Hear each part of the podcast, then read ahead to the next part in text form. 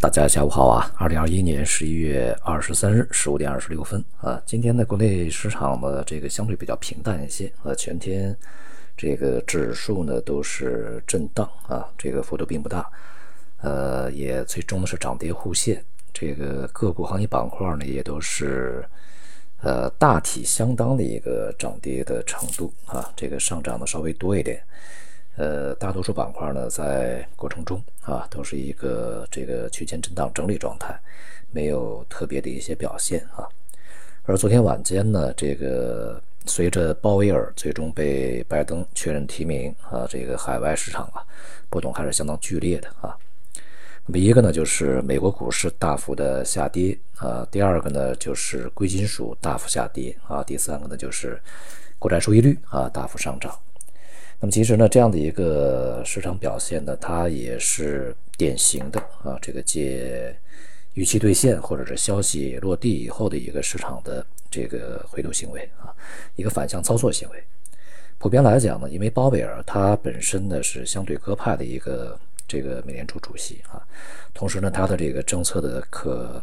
预测度也是比较高的，因为这段时间嘛。呃，执掌了美联储很多年，那么现在他的这个未来的政策的一个方向啊，和他的态度呢，相对比较明确一点啊，比较好预测。呃，虽然说就是相对两个提名人之间可能另外一个更加鸽派，但是啊，其实那个也都是呃市场的一些理由啊，因为在市场看来，鲍威尔被提名应该是一个大概率事件啊。那么鲍威尔在被提名以后的讲话过程中呢？这个并没有啊，呃，对于控制通胀这一面呢，更加的去强调啊，它是两方面都去强调，一方面这个要就业啊，促进就业，另外一方面呢，要这个呃，采取一些这个有效的手段啊，这个防止通胀固化吧啊，这个根深蒂固就是固化嘛。相对来讲呢，其实讲话相对比较中性啊。但是市场呢，其实是像股市，呃，它是一个先涨后跌状态啊，收益率这个也是先向下调整，然后迅速上涨啊，当然也包括美元呢，在昨天啊也是这个大幅上涨啊，那么这样的一个反应呢，其实是呃借着提名被确认的这个机会呢，呃去消化啊，这个未来美联储将可能会。呃，加快这个缩减购债的步伐啊，因为现在的美联储的很多官员对于对于这一点来讲呢是越来越迫切的啊，这个要求。那么同时呢，这个再加上很多的美联储成员呢也是呃预计会提前加息，所以呢，这个目前这个市场情况实际上是反映这样的一个真实预期啊，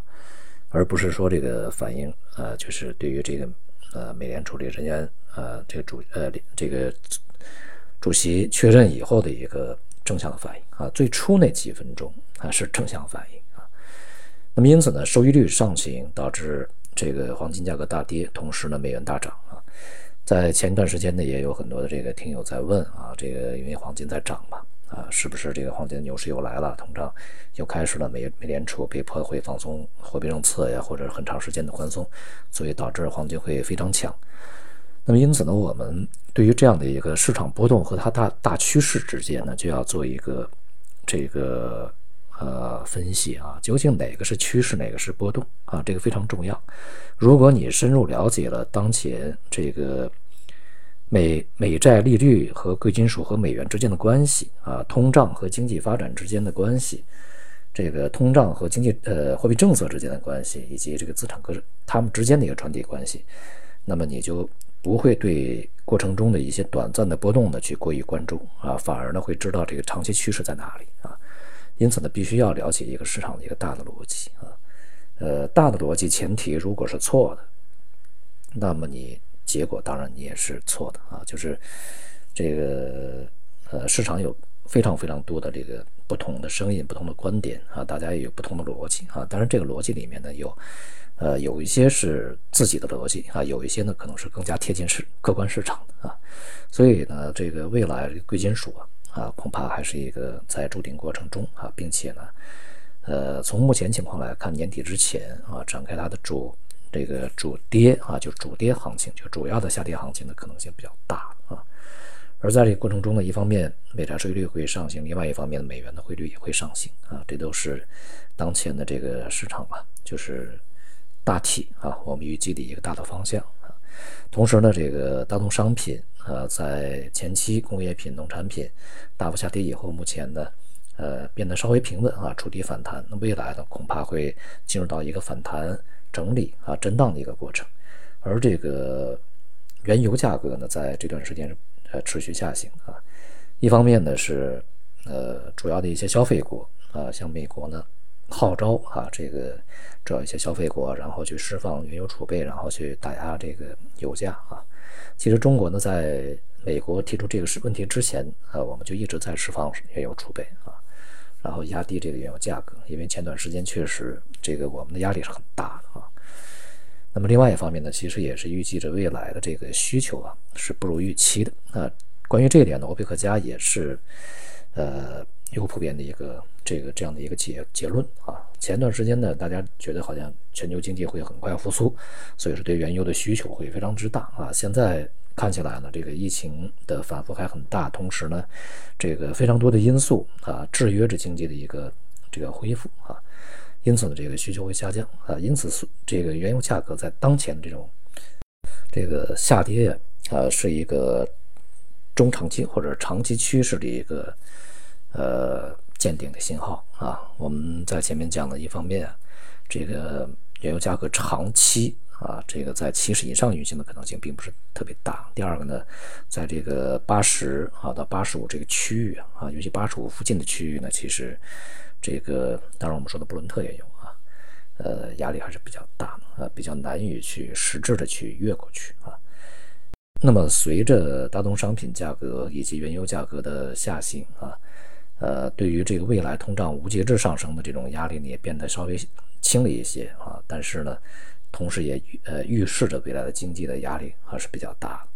对于国内股市而言呢，现在很显然啊，这个两部分的。这个结构的分化是相当明显的，一部分呢就是所谓的价值股啊，什么金融啊、消费啊、地产这些啊。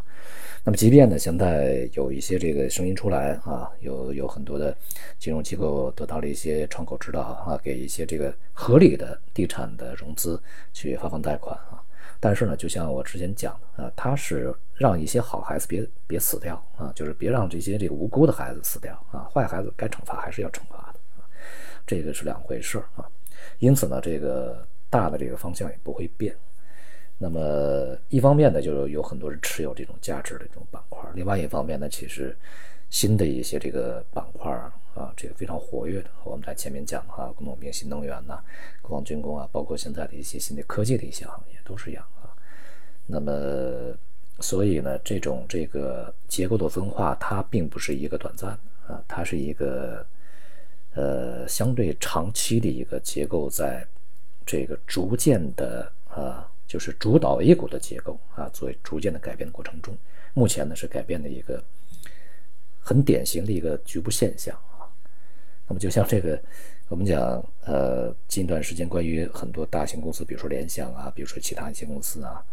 呃，一些这个看似非常热闹的啊，这个炒来炒去的一些东西热点。其实是内行呢看门道，外行看热闹啊。那么对于股市道理也是一样啊，就是我们从局部啊，从阶段性的一些这个呃表象里面，能够看到一个长期的一个这个大的一个方向和结构改变啊，这个才是最为重要啊。好，今天就到这里，谢谢大家。